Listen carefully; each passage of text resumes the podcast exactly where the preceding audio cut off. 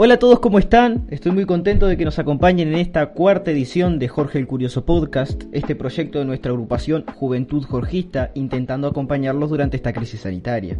¿Qué es la Juventud Jorgista? Es una agrupación juvenil que integra el Partido Colorado. Mi nombre es Quito Echevarría y aparte de mí los acompañan. Agustín Franzoni. ¿Cómo estás, Agustín? ¿Cómo anda la avancia? ¿Cómo están, gurises? ¿Cómo lo lleva esta cuarentena? Agradecido de poder este, entretenerlos o darles ganas de matarnos, lo que más les convenga. Muy bien. También nos acompaña Agustina Cachiali. ¿Cómo estás, Agustina?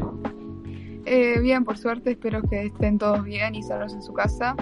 Y eh, bueno, lo que dijo Panza, espero que esto les haga más llevareda la cuarentena. Excelente. Y el invitado de esta semana es Facundo Latour. ¿Cómo estás, Facundo? Buenas noches, estoy muy bien, un gusto estar acá con ustedes. Muy bien, excelente. El tema de hoy, el tema de esta semana son los videojuegos y vamos a intentar eh, reivindicar este medio como un arte, como un medio de, cultura, de, entretenimiento, para que la gente empiece a probar más y darse cuenta de que el medio no es tan superficial como la gente que está afuera piensa. Eh, así que para introducir este tema, Facundo Latour. Muy bien. Bueno, eh, en un principio, para, tratar el tema del arte, me parecería correcto por lo menos plantear una, definición porque es muy subjetivo.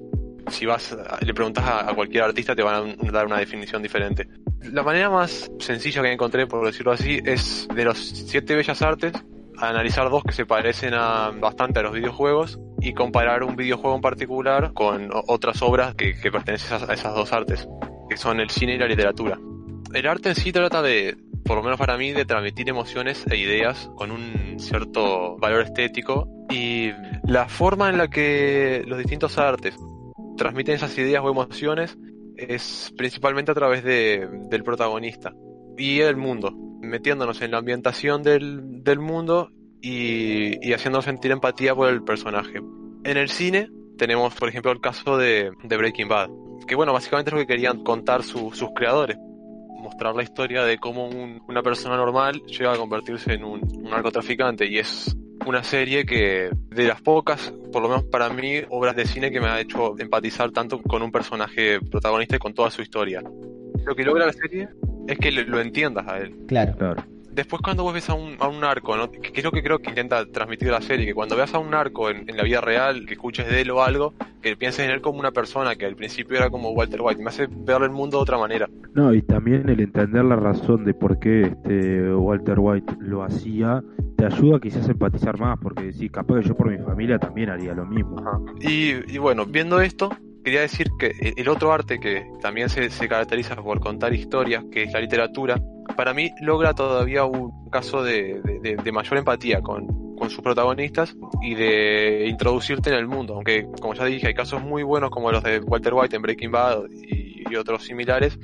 la literatura logra hacerlo todavía más rápido y con más eh, frecuencia. Por ejemplo, del Resplandor, el personaje de Jack Torrance, con leer tres capítulos, ya es un personaje con el que siente mucha empatía, sobre todo por cómo la literatura logra que veamos sus pensamientos, la, introspección del personaje. Y a partir de eso quería, quería hablar de los videojuegos.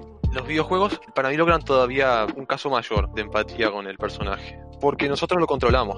Bueno, y no solo eso, depende del juego, también lo podés llegar a crear vos.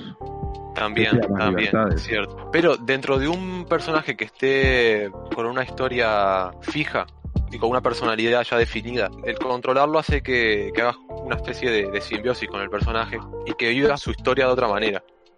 Es que bueno, comparando las tres, creo, o sea, la literatura, el cine y los juegos, creo que con los personajes llegas a eso. Quizás en el cine uno puede llegar o no empatizar con un personaje o sentirse identificado, pero ya como que tenés todos los parámetros dados, ya ves el personaje, es así, este, pero en cambio, no sé, la literatura vos lo lees y vos lo, este, ya está puesto también, pero vos te imaginas todo como vos querés, ya sea el escenario, ya sea el, cómo hace las cosas, y en los juegos, así tenés el escenario dado y tenés como el guion hecho, vos igual podés decidir, y eso te da cierta libertad y te da cierto como sentimiento de... que también hay gente que se siente Dios jugando, pero este, te da como cierto, cierto este, sentimiento de, de control que no puedes tener en una película quizás. El cine, por ejemplo, es un medio que tiene otra estrategia que es igual de válida, que te va llevando de la mano a medida que te va contando la historia. O sea, no te da mucho margen Claro. para que vos, eh, por ejemplo, te imagines algún otro aspecto dentro de, de la historia o que tomes decisiones dentro de, de la historia. En el videojuego, por ejemplo, si tomamos como ejemplo David Cage y los juegos que hace, son como todo lo contrario al cine. Aspiran a ser cine, pero en realidad las decisiones dentro de todo las toma el, el jugador. Y aunque los personajes ya estén definidos y tengan su personalidad definida y estén en una historia ya definida, dentro de todos esos parámetros el jugador puede empezar a, valga la redundancia, jugar dentro de la historia para llegar a un final diferente. Entonces eso es algo que por ejemplo el cine no te lo permite y que logra, como dice Facundo, una empatía muchísimo mayor con los personajes. O los finales alternativos también, como por ejemplo el final de GTA V, que tenés tres opciones para elegir, que dentro de esa situación es como más real que en una película. El que tengas que decidir si o matar a un amigo o a alguien, eh, o decidir qué hacer y arriesgar, tu vida, este como que te da una sensación diferente que en la película, que es como no lo podés cambiar, es así. Exacto. Además, tipo, que toma más creatividad, tipo, para los creadores. O sea, no es fácil agarrar y crear, tipo, dif- dif- diferentes mundos alternos dif- dependiendo de lo que vos, o sea, de lo que vos opines, o sea, o lo que vos Es que tenés que crear un mundo en los juegos. En las películas agarras un set y decís, bueno, quiero esto. Lo hacen en- y agarran y te cierran tres manzanas a una ciudad y ya está. Ajá. En el juego lo tenés que hacer desde cero. Desde pintar la liñita en la calle. Esos juegos que tienen, viste, la- las quebraduras normales en el pavimento. Tenés que hacerlo. Y por eso lleva a veces tres años el desarrollo de un juego, cuando una película Bueno. puede llevar uno o dos. De hecho, el juego que, del que yo iba a hablar ahora, que Red Dead Redemption, valió 500 millones de, de dólares. Claro. Y, y demoró ocho años en hacerse. Y, sí, es, más difícil la creatividad de los, de los de los creadores. Hay que tener en cuenta que hay mil cosas que un jugador quizá hace y otro no. Por ejemplo, la- el guion de, de Red Dead Redemption tiene 2000 páginas. Dependiendo de, de las cosas que, que deci- decidas hacer, es más que cualquier novela que exista prácticamente. Hay que aclarar que, por ejemplo, el Red Dead Redemption pertenece a un género de los videojuegos que es Sí, sandbox. Tenés mundo abierto, entonces tenés tanto misiones que son principales, que avanzan el desarrollo del juego, la historia principal, y después tenés misiones secundarias, como hay en el GTA Sí, y en otros juegos sandbox, Sí. que vos podés hacerlas de forma optativa, eh, podés hacerlas o no. Que las misiones alternativas encajen con las del con las principales. Claro, juegos sí, que sí. parece que van separadas. Es que Que- terminan siendo lo más parecido a la realidad dentro de todo. Sí, y hay muchos juegos que Es llevan que eso busca. hasta un extremo que resulta impresionante. Y, y bueno, y, y siguiendo esta línea de empatizar con personajes, yo quería dar el ejemplo de, de Red Dead Redemption 2, que es un juego que, que bueno, que jugué hace poco, hace dos años más o menos, y que logró, co- con, una historia de como 100 horas, introducirme en un mundo de, western, que a mí nunca me ha gustado los western, pero logró hacerme sentir interesado y, experimentar toda esta historia de, de una forma que, bueno, que fue la que más me impactó en, en 22 años que, llevo jugando, que, llevo viendo obras de arte en general. Yo no tuve la, la oportunidad de jugarlo, Sí. pero por lo poco que se ve en los medios de, de noticias de videojuegos y eso es un juego que es totalmente impresionante. O sea, eh, se tomaron la libertad de, de hacer detalles que cualquier jugador los ignoraría, como por ejemplo el geek del el chiste del- de los testículos del caballo, Ajá. de que cuando estás en un bioma cálido dentro del juego, los testículos del caballo están en tamaño normal, pero si vas a un bioma nevado, se reducen a, a un tercio del tamaño. Entonces llega a un nivel de realismo que es impresionante, es absurdo. Sí, por ejemplo, si, si tenés sangre en la camiseta, eh, todo el mundo te, te- te hace comentarios de eso, o, o- o mil cosas así. Y si te metes al río, no, no, no es como que te lavas. Sí, se te lo lavas y, y luego se, y luego ya está, en los comentarios no salen más. Y los animales, por ejemplo, también sienten tu olor y todos esos, esos detalles. Claro. Que te vas con toda la cara bal- baleada caminando por la calle y nadie le importa.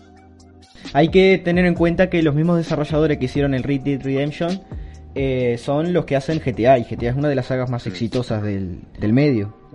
Bueno, básicamente la, la historia de, de Red Redemption lo que intentas durante cinco capítulos que, que duran unas 80 horas más o menos. Podría ser ser más corto, pero ahí me llevaba unas 80 horas. Introducirte en la banda como un miembro más y bueno, in- interpretar al, al protagonista hasta el punto de, eso, sentirte como si, si, fueras él prácticamente, aunque, aunque él tiene su personalidad definida. Y luego ya al final, porque es en el año 1899, es una, una banda de forajidos, todo apunta a que la edad de los forajidos va a terminarse, viene la civilización, y, tenés que experimentar ese, ese momento de cuando las bandas las eliminan a todas, básicamente. Es la última banda que queda esta.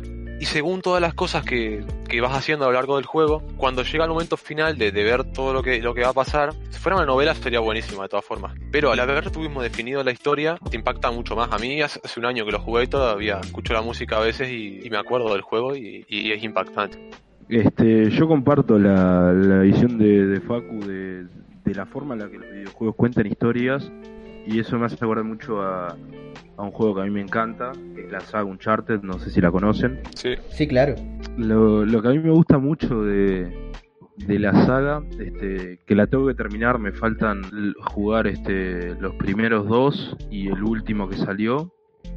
Este, que es un juego que existe desde que existe el Play 3 más o menos, este, o sea, es, es moderno, se desarrolla en un ámbito moderno, pero este, son como cazatesoros, digamos. Y si bien no tiene mundo libre y es muy buena la historia, porque además dentro de la historia hay veces que te da ciertas opciones para elegir, este, no, no en cosas que hacer, pero sino más bien en, en muchas partes como cinemáticas que tiene o de respuestas que vos podés dar y eso a mí por ejemplo me gusta porque me hace sentir que, que de cierta forma también lo, dirijo su pensamiento, dirijo lo que el, guion de cierta forma. Y lo que tiene de bueno es este que a mí me ayudó a aprender mucha historia de muchas cosas. Uno nunca va a poder saber si es verdad o no lo que se dice, pero hay muchas cosas que son ciertas. Por ejemplo, en el en el cuarto juego, que es el último que jugué, la parte este, se habla de, bueno, del pirata Henry Avery, de la Fundación de Libertaria, que era como una nación pirata, y se ve mucho la. Se habla mucho de Sandismas. Sandismas era el, ladrón penitente. Cuando se crucifica a Jesús, estaban Jesús, Sandimas y el otro que no me acuerdo cómo se llama. No sé si alguno se acuerda. No. Ah, no, no. No. Somos todos ballistas. Y que Sandismas se creía el ladrón penitente, entonces toda, se habla mucho de la analogía que se hace en la comparación de los dos. Y en el, en el tercero también se habla mucho de, Francis Drake, el pirata Francis Drake y la relación que tenía este, con la reina. Recordemos que en Inglaterra estaba el acta de navegación, este, entonces lo que pasaba era que todo el oro y todas las cosas que sacaban los españoles o algunos holandeses que estaban en este continente, lo tenían que llevar los ingleses. Entonces los piratas supuestamente que les robaban eran también ingleses y como que algo iba para la corona y eso generó una crisis grande en toda Europa. Y está bueno como se habla de todas estas cosas y este, el, descubrimiento de varios lugares que se supone que fueron descubiertos en esa época de los piratas y que ahora mucho no se sabe. Este, y cómo va contando la historia y también te va mostrando cosas personales de la historia, como algo que a mí me gustó mucho, la relación que tiene el, el personaje principal que se llama Nathan con su hermano este y con una especie de mentor que tiene y todo eso. Y este como también te lleva a muchos lugares del mundo el juego. Porque puede estar haciendo una misión no sé en alguna ciudad abandonada en Europa o alguna catedral este y de repente estás en un templo en el medio de Arabia. Es, este, y está muy bien hecho. Eh, claro está bueno aclarar que el que la trama principal del Uncharted es Indiana Jones en versión millennial. O también se podría decir que es como un Tomb Raider versión hombre. Por ejemplo, eh, juegos que son similares a estos, que usan una historia principal en el presente para contarte cosas que podrían ser ficción, como no, del pasado, son la saga de Assassin's Creed. Esa saga de juegos yo sí la jugué, le tengo mucho cariño, pero está. Eh, después del Black Flag, del 4, considero que empezaron a bajar el, el nivel un poco. No lo, no lo jugué, pero un profesor de historia que yo tenía, este nos dijo que la que hay una, una escena muy importante de la historia americana retratada en el juego, lo del Boston Tea Party. Sí, claro.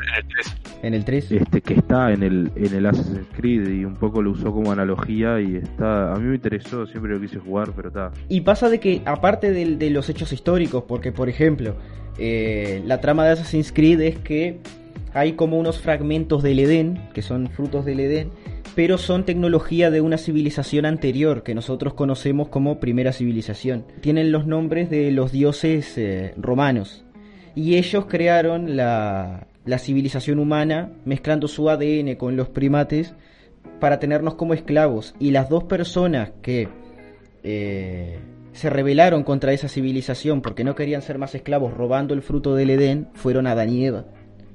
Entonces te cuenta toda la historia de cómo dos órdenes, que una son los asesinos, que vendrían a ser los buenos, contra los templarios, los caballeros templarios que todos conocemos, que en este caso serían los antagonistas, luchando para tener el control del mundo. Y te cuenta en cada uno de los juegos una época diferente. Por ejemplo, el, el primer Assassin's Creed está ambientado en la actualidad, pero te cuenta cosas de la época de las cruzadas. El segundo juego está ambientado en la Italia renacentista. Aparece, por ejemplo, eh, Da Vinci, aparece un papa que es uno de los antagonistas. Hay dos familias que son importantísimas para la historia italiana, que son los Medici y los Borgias, que también son antagonistas en el juego. Entonces, más allá de, de todo el tema que es ficción, las cosas que te cuentan reales son muy interesantes. Y pasa que con la saga Assassin's Creed también se usa para dar clases de arquitectura. Yo, como estudiante de arquitectura he tenido clases en los que ponen ejemplos de los modelados 3D de Notre Dame en París para poder estudiarla bien y ver el sistema estructural y todo eso.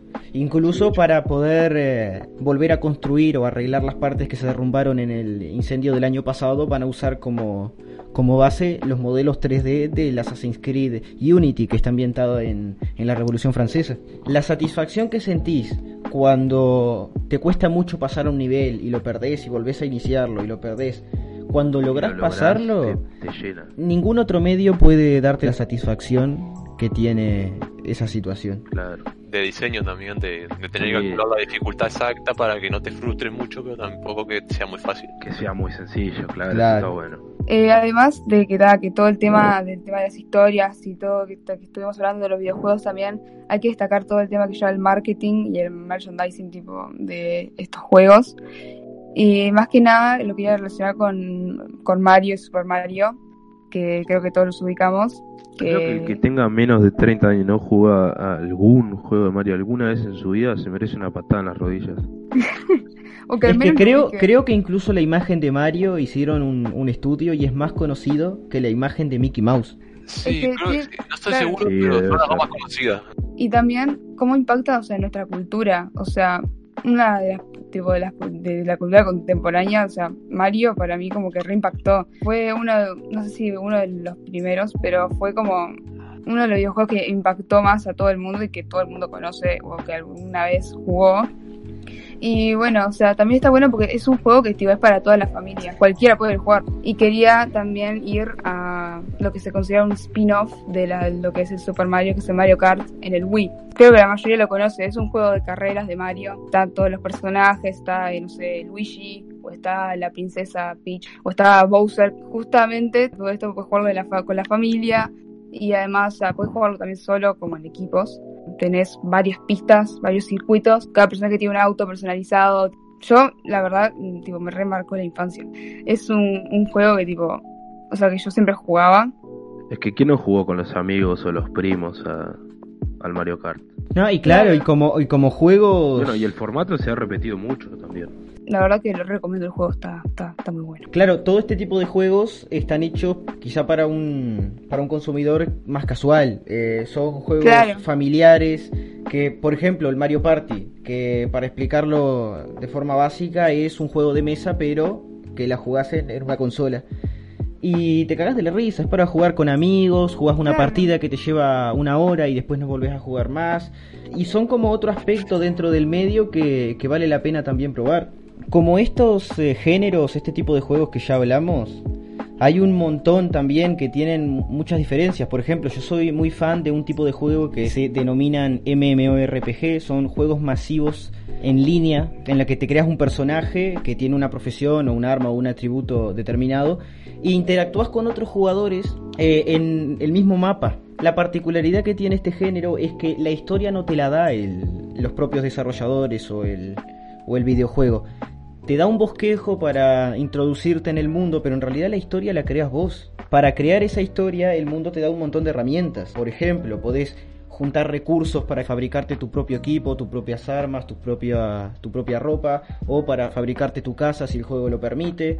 Podés crear grupos de personas que se denominan clanes, en el que podés unirte para pelear con otros clanes que son otros jugadores. La, la, gente que ya está metida en el medio conoce un montón, son bastante conocidos. Tenés el Lineage, tenés el World of Warcraft, tenés el Metin, que todos jugamos al Metin en alguna vez. Y un juego que es más reciente, que es el que estoy jugando ahora, que es el Albion Online. Todos los juegos como estos eh, surgieron del, de un clásico que es Dungeons and Dragons, que seguramente lo conozcan. Pero no sabía que era un juego de, computadora. Bueno, en, en, los años 70 eh, varios desarrolladores, grupos de amigos querían jugar Dungeons and Dragons, que era un juego de mesa, no necesitabas un ordenador, pero cada uno desde un ordenador. Entonces, las primeras versiones de este tipo de juegos para PC eran muy simples, tipo no tenían interfaz, era todo hecho con código de a poco en los últimos 50, 40 años fueron evolucionando al punto de tener una complejidad que incluso demoran 4 o 5 años en crear un, juego. Y para explicar todo eso, quiero tomar como ejemplo el juego que estoy jugando ahora, que es el Albion Online. Lo principal que tiene este juego es que es único servidor. ¿Qué quiere decir único servidor? Que es un mapa para absolutamente todos los jugadores del mundo. Si una persona en Rusia empieza a jugar al juego, se puede cruzar con vos perfectamente en un sector del mapa y crea un servidor que es enorme, que tiene biomas, que tiene tres islas, que tiene un continente y que cada una de las islas y continentes tienen características diferentes. Y aparte otra cosa que, lo hace muy adictivo es el hecho de que el sistema económico que tiene el juego intenta ser lo más eh, orgánico y lo más parecido a la realidad posible. Por ejemplo, si vos querés comprarte una espada dentro del juego, no es una espada que aparece en el momento que la compras y que el precio esté definido por los desarrolladores o por el juego, sino que esa espada la tuvo que fabricar otro jugador y que para fabricarla tuvo que o juntar los recursos o comprarlos y si compró los recursos es porque un jugador antes juntó esos recursos y los puso a la venta. Y cuando vos pones a la venta la espada, tenés que fijarte lo que se está pagando en ese momento por una espada de esa clase. Entonces tenés que mirar una tabla en que te dice cómo está la oferta y la demanda de todos los jugadores del mundo o de ese mercado y si vos ves que ahí la tenés que vender muy barato y no tenés ganancia, te va a tocar montarte en tu caballo, moverte hasta la ciudad de al lado y fijarte si ahí podés venderla a un mejor precio. Entonces eso se genera una complejidad que resulta extremadamente adictiva y que le da un realismo al juego que no se encuentra en otros medios. Por ejemplo, eh, actualmente estoy organizado en, un, en una guild, en un, en un clan dentro de este juego que se llama Killing Reeds en el que todas las semanas tenemos que juntarnos a cierta hora en la isla del clan para poder ir a pelear con otro clan para poder robarles el territorio. Y como es servidor único, eh, igual estamos peleando con un clan de coreanos. Yo eh, particularmente lo disfruto un montón y toda esta complejidad permite que ocurran cosas que, que con otros medios no pasan. Por ejemplo, en el 2005, gracias a una actualización que se hizo dentro del juego World of Warcraft, que es uno de los clásicos de este género, un montón de jugadores entraron a conocer una nueva región que habían, que habían puesto. El boss final de esa región tenía una mecánica que se llamaba sangre corrupta, que al acercarte a un infectado con esta mecánica pasabas a perder un porcentaje de vida por segundo. Ese juego permitía tener mascotas y llevarlas a cada combate, pero esas mascotas no podían morir. Cuando el personaje moría, aparecía en la ciudad más cercana y la mascota se transportaba automáticamente al lado del jugador. ¿Cuál es el tema? Que como la mascota no moría, esa mecánica, sangre corrupta, seguía en la mascota y volvía a contagiar al personaje en la ciudad donde había reaparecido. Y ahí empezó a contagiar absolutamente todos los jugadores de esa ciudad y hacía a las otras ciudades, al punto de que tuvieron que declarar cuarentena dentro del juego esperando a que los desarrolladores solucionaran este bug. Por ejemplo, al principio los jugadores no se lo tomaron en serio, empezaban a hacer bromas, contagiaban a otros jugadores, pero cuando vieron que habían pasado horas y no habían podido solucionar, tuvieron que organizarse. Y no era que los desarrolladores pusieron un cartel en el que decían que tenían que hacer esto. Los jugadores vieron que tenían que organizarse porque si no, sus personajes iban a morir y iban a perder un montón de horas de juego. Habían personajes que eran sanadores que se encargaban de sanar a los personajes contagiados para que no mueran. Y habían otros sanadores que se encargaban de guiar a personajes fuera de las ciudades a los bosques para que no se contagiaran dentro de las ciudades. Incluso había jugadores que no estaban contagiados que se dedicaban a recorrer cada una de las ciudades avisando a los jugadores de esa ciudad que no se conectaran o que se fueran de la ciudad porque seguramente iban a terminar contagiados.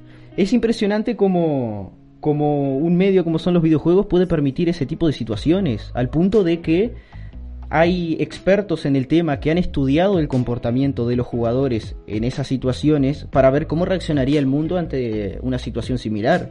Por ejemplo, un epidemiólogo que se llama Rand Basiler de la Universidad de Israel publicó un paper en la revista Epidemiology en el que comparaba la sangre corrupta de World of Warcraft con el brote de la gripe aviar y proponía que se usaran juegos de rol como modelo para prever la actuación de la gente en caso de una situación así.